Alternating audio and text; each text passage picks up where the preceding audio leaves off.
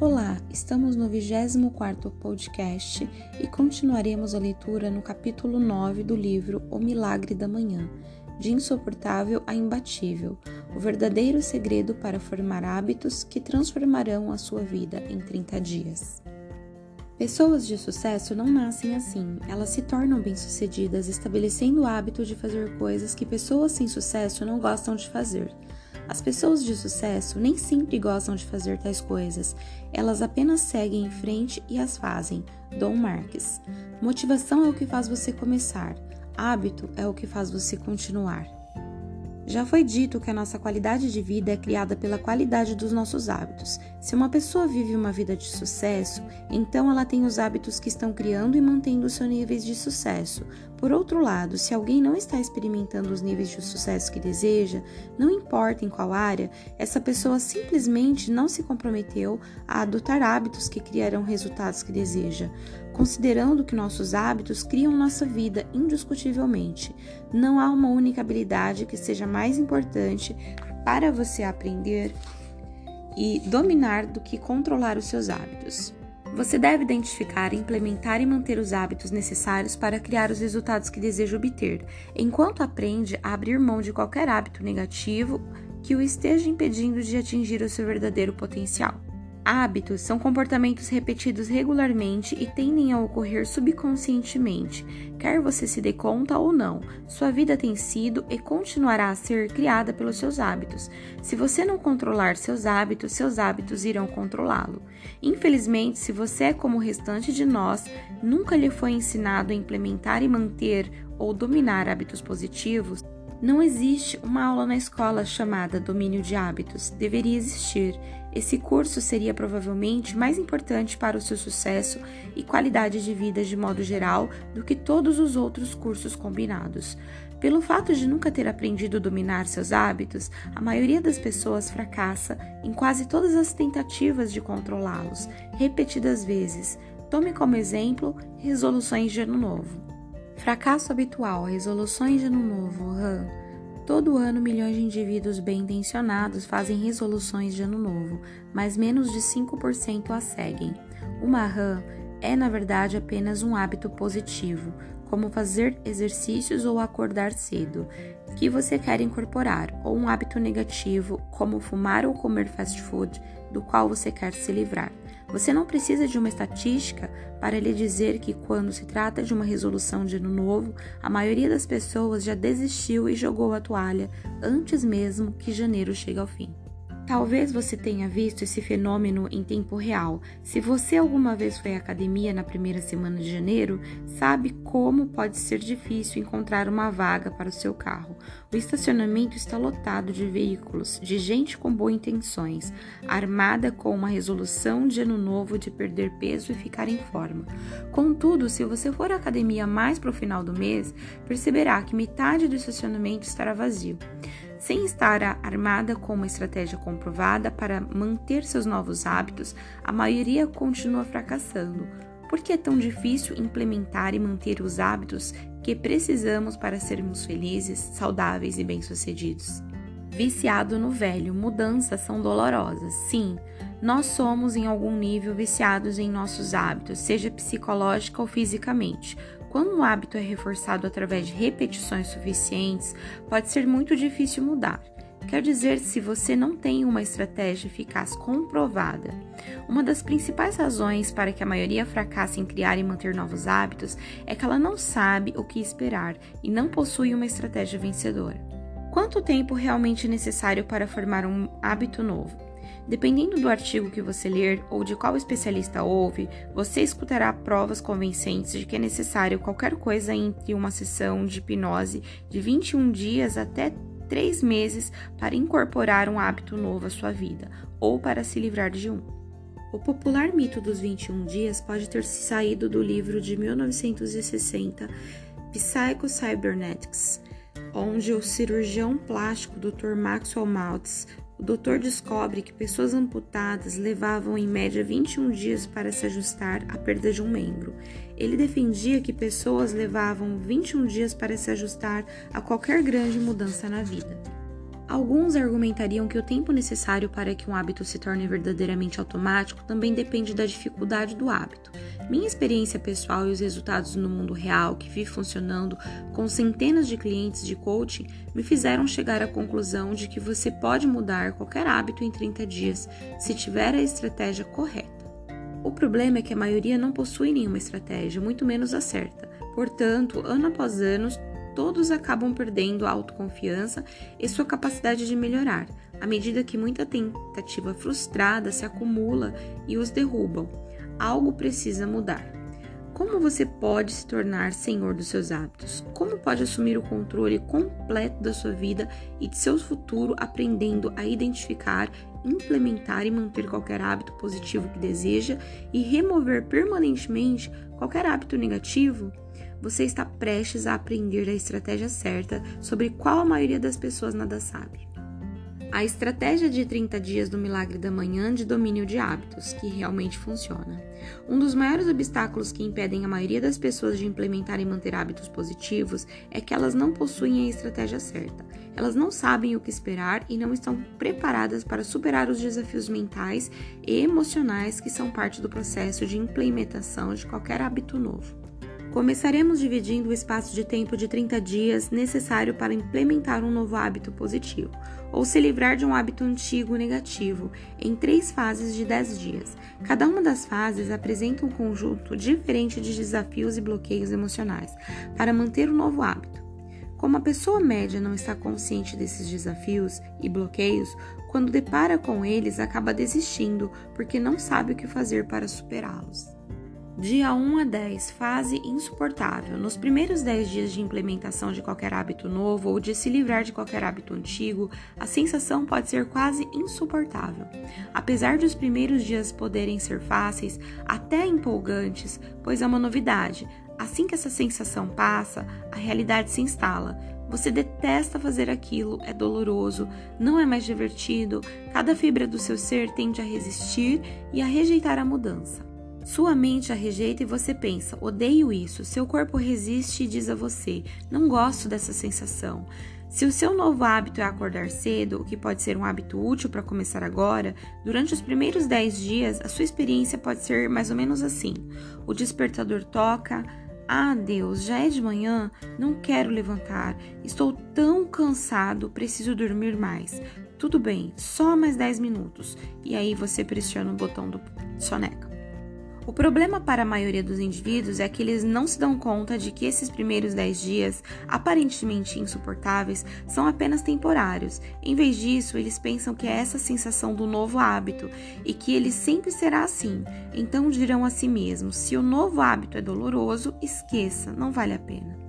Como resultado, 95% da nossa sociedade, a maioria medíocre, fracassa repetidas vezes em começar rotinas de exercícios para parar de fumar, melhorar a dieta, seguir um orçamento ou qualquer outro hábito que melhoraria a sua qualidade de vida. É aqui que você tem uma vantagem sobre os 95%. Veja bem, quando você está preparado para esses primeiros 10 dias, quando sabe que esse é o preço que paga pelo sucesso, que os primeiros 10 dias serão desafiadores, mas que também são temporários, você pode vencer as probabilidades e ser bem-sucedido. Seus benefícios são grandes o bastante, podemos fazer qualquer coisa por 10 dias, certo? Portanto, os primeiros 10 dias de implementação de qualquer hábito não são nenhum piquenique. Você vai resistir, você pode até odiá-los às vezes, mas você pode fazer isso considerando, sobretudo, que só fica mais fácil a partir desse ponto e que a recompensa é simplesmente a capacidade de criar tudo o que deseja para a sua vida. Dias 11 a 20, fase 2, desconfortável. Após ter superado os primeiros 10 dias, os 10 dias mais difíceis, você começa a segunda fase de 10 dias, consideravelmente mais fácil. Você estará se acostumando com o seu novo hábito. Também terá desenvolvido um pouco de confiança e algumas associações positivas com os benefícios do seu hábito.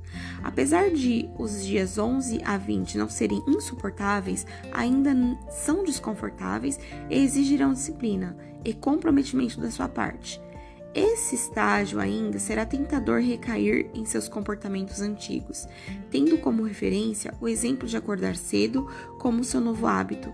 Continuará sendo mais fácil dormir mais, porque você tem feito há tanto tempo.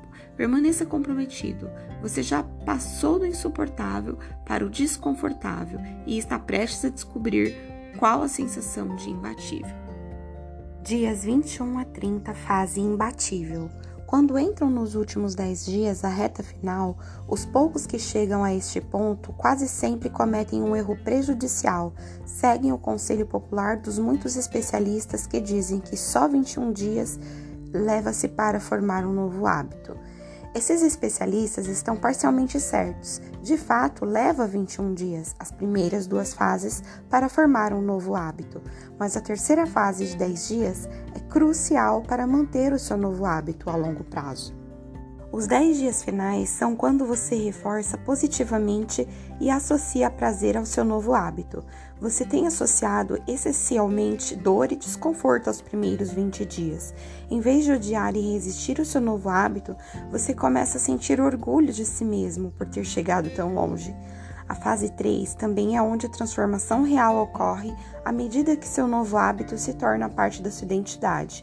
Ele transcende o espaço entre ser algo que você está tentando e quem você está se tornando. Você começa a ver a si mesmo como alguém que vive o hábito. De volta ao nosso exemplo de acordar cedo, você passa de ter uma identidade que diz não sou uma pessoa matinal para sou uma pessoa matinal. Em vez de horror ao seu despertador de manhã, agora quando o despertador toca, você está empolgado para acordar e seguir em frente, porque fez isso durante mais de 20 dias seguidos. Você está começando a ver e a sentir os benefícios.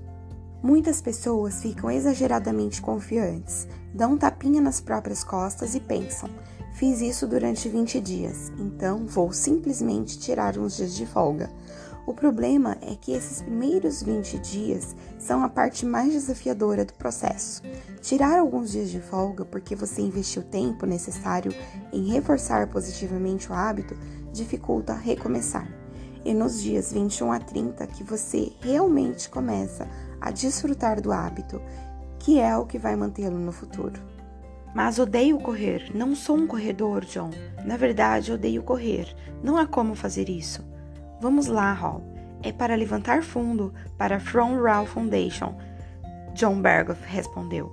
Escute, eu também não achava que conseguiria correr uma maratona, mas depois que você se comprometer a fazê-lo, encontrará uma maneira de fazer acontecer. Estou lhe dizendo, é uma experiência que realmente mudará a sua vida. Dizer a John que eu ia pensar era na verdade apenas minha maneira de fazê-lo largar do meu pé. Não me entenda mal, eu acreditava e apoiava totalmente o trabalho que mudava vidas fazendo pela From Raw Foundation. Fazia anos que eu vinha doando dinheiro para a organização, mas preencher um cheque era pouco mais fácil do que correr uma maratona a menos que estivesse sendo seguido. Eu não corria intencionalmente mais do que um quarteirão nos 10 anos desde quando concluí o ensino médio, e mesmo então eu corria apenas para não repetir de ano em educação física.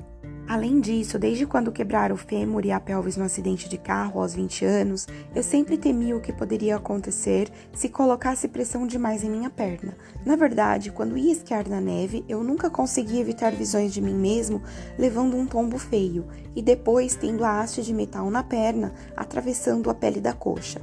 É um pensamento terrível, mas quebrar seus membros e ouvir que poderia jamais voltar a andar pode fazer isso com você. Uma semana depois da minha conversa com John, uma das minhas clientes de coaching, Katie, concluiu sua segunda maratona. Oh, é tão incrível! Sinto que posso fazer qualquer coisa agora. Entre os testemunhos entusiasmados de John e Katie a favor de correr uma maratona, eu começava a pensar que talvez fosse hora de superar minha crença limitadora sobre não ser um corredor e simplesmente começar a correr. Como tudo ou mais na vida, se eles podiam fazer isso, então eu também podia fazer, portanto fiz. Na manhã seguinte, determinado a completar o primeiro quilômetro e meio da minha jornada, para concluir uma maratona, coloquei meus tênis de basquete, sou familiar, e saí pela porta da frente de casa. Eu estava, na verdade, ansioso para fazer aquilo. Lembre-se, os primeiros poucos dias de qualquer hábito novo costumam ser empolgantes. Saí andando depressa pela entrada para carros, motivado e inspirado. Corri para a calçada. Ao sair da calçada para a rua, meu tornozelo torceu no meio e eu caí. Deitado no chão, me contorcendo de dor e segurando o tornozelo, pensei: tudo acontece por um motivo. Assim acho que hoje não era o dia para começar a correr. Tentarei de novo amanhã, e foi o que eu fiz. 30 dias de insuportável a imbatível. No dia seguinte, comecei oficialmente meu treinamento para a maratona. Minha excitação só durou alguns quarteirões, à medida que a dor física começou a me lembrar daquilo em que eu acreditara durante tanto tempo. Eu não sou um corredor, meu quadril doía, meu fêmur doía, mas eu estava comprometido. Concluí meu primeiro quilômetro e meio doloroso, mas me dei conta de que eu precisava de ajuda na verdade, de um plano. Dirigi até a livraria e comprei o livro perfeito para mim. The Non-Runner's Marathon Trainer de David Whitsett. Agora eu tinha um plano. Dias 1 a 10. Os primeiros 10 dias de corrida foram ao mesmo tempo fisicamente dolorosos e mentalmente desafiadores. A cada dia eu travava uma batalha constante em minha cabeça com a voz da mediocridade que me dizia que estava tudo bem em desistir, mas não estava. Faço o que é certo, não o que é fácil. Eu lembrava a mim mesmo, continuei a correr. Eu estava comprometido. Dias 11 a 20. Os dias 11 a 20 foram apenas levemente menos dolorosos. Eu ainda não gostava de correr, mas na verdade não detestava mais. Pela primeira vez na vida, estava formando o hábito de correr todo dia. Não era mais aquela coisa assustadora que eu apenas observava os outros fazendo na calçada enquanto dirigia. Depois de quase duas semanas de corridas diárias, começava a parecer normal para mim acordar todo dia e simplesmente sair para dar uma corrida eu continuava comprometido. Dias 21 a 30. Os dias 21 a 30 foram quase agradáveis. Eu quase me esquecera de como era odiar correr. Estava correndo sem pensar muito. Simplesmente acordava, colocava meu tênis de corrida, sim, eu investira em um par e corria meus quilômetros todos os dias. A batalha mental terminara. Ela fora substituída por meio de recitação de afirmações positivas e da audição de áudios de melhoria pessoal enquanto eu corria. Em apenas 30 dias, eu superara minha crença limitadora de que não conseguia correr. Vinha me tornando o que jamais imaginaria em um milhão de anos, um corredor. O resto da história, 83,2 quilômetros, para a liberdade. Apenas 30 dias depois de iniciar o hábito de correr, algo que fora tão estranho e desagradável para mim durante a vida, eu completara 80 quilômetros, culminando na minha primeira corrida de 9,6 quilômetros. Telefonei para John para celebrar. Ele ficou feliz por mim e, sempre visando me ajudar a elevar os meus próprios padrões, me apresentou um desafio. Hal, por que você não corre uma outra maratona? Se você vai correr 41,6 quilômetros, pode muito bem correr 83,2 quilômetros. Somente John sugeriria tal lógica. Vou pensar. Dessa vez, quando eu disse a John que ia pensar, eu realmente falava sério. Estava intrigado com a ideia de me forçar ainda mais a correr 83,2 quilômetros consecutivos. Talvez John estivesse certo. Se eu fosse correr 41.6, poderia muito bem correr 83.2. Quero dizer, ora, eu consegui passar de correr 0 km a ser capaz de correr 9.6 consecutivo em apenas 4 semanas. Portanto, como ainda tinha seis meses até a corrida em prol da Front anual de caridade, por que não definir o padrão um pouquinho mais alto e tentar 83,2 km?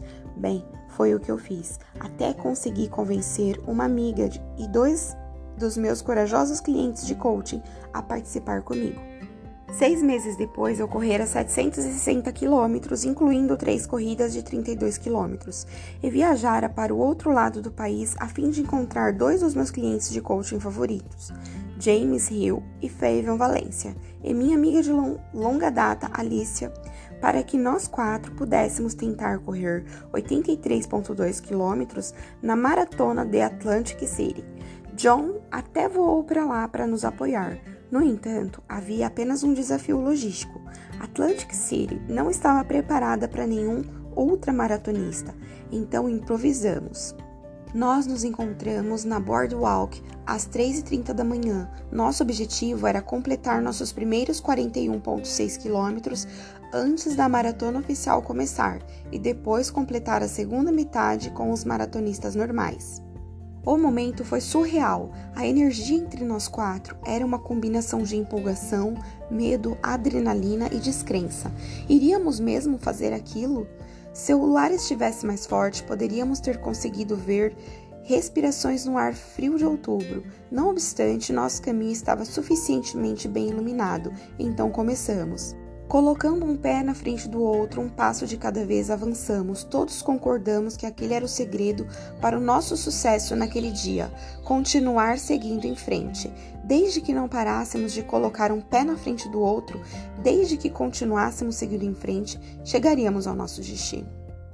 Depois de seis horas e cinco minutos, largamente devido ao apoio e responsabilidade coletivos do nosso grupo, trabalhando junto como uma unidade, terminamos os primeiros 41,6 quilômetros. Aquele foi um momento determinante para cada um de nós, não por causa dos 41,6 quilômetros que deixáramos para trás, mas por causa da resistência mental que seria necessária para nos levar a correr os 41,6 quilômetros que tínhamos à nossa frente. A empolgação que permeara cada fibra do nosso ser apenas seis horas antes fora substituída por dor excruciante, cansaço, exaustão mental. Considerando o estado físico e mental em que nos encontrávamos, simplesmente não sabíamos se tinha necessário para duplicar o que acabáramos de fazer, mas conseguimos. Num total de 15 horas e meia depois de começarmos, James, Fabian, Alicia e eu completamos nossa jornada de 83,2 quilômetros, juntos, colocando um pé à frente do outro e um passo de cada vez. Corremos, fizemos jogging, caminhamos, mancamos e literalmente nos arrastamos pela linha de chegada. Do outro lado da linha estava a liberdade, o tipo de liberdade que nunca podem tirar de você. Era a liberdade das nossas limitações autoimpostas. Apesar de, durante nosso treinamento, termos passado a acreditar que correr 83,2 quilômetros era possível, nenhum de nós acreditava do fundo do coração que fosse provável. Como indivíduos, cada um lutou contra o próprio medo e a dúvida em relação a si mesmo, mas no momento em que atravessamos a linha de chegada, tínhamos dado a nós mesmos o presente da libertação dos nossos medos, da dúvida quanto nós mesmos e de nossa limitação autoimposta. Foi naquele momento que me dei conta de que esse não era um presente de liberdade reservado para poucos escolhidos, e sim um presente disponível para todos, e cada um de nós, no momento que fazemos a escolha de aceitar desafios que estejam fora da nossa zona de conforto, obrigando-nos a crescer, a expandir nossa capacidade, a ser e fazer mais do que temos sido e feito, esta é a verdadeira liberdade. Você está pronto para a liberdade verdadeira? O desafio de um milagre da manhã para a mudança de vida em 30 dias, no próximo capítulo, vai capacitá-lo a superar as próprias limitações autoimpostas para que possa ser, fazer e ter tudo o que deseja, mais rápido do que jamais imaginou ser possível. O milagre da manhã é um hábito que muda a sua vida e, apesar de a maioria das pessoas que tentam fazê-lo o amem desde o primeiro dia, levar a si mesmo a segui-lo por 30 dias para que você possa torná-lo um hábito para a vida, exigirá um compromisso inabalável da sua parte. Do outro lado dos próximos 30 dias está você, tornando-se a pessoa que precisa para criar tudo o que jamais desejou para a sua vida. Falando sério, o que poderia ser mais empolgante do que isso?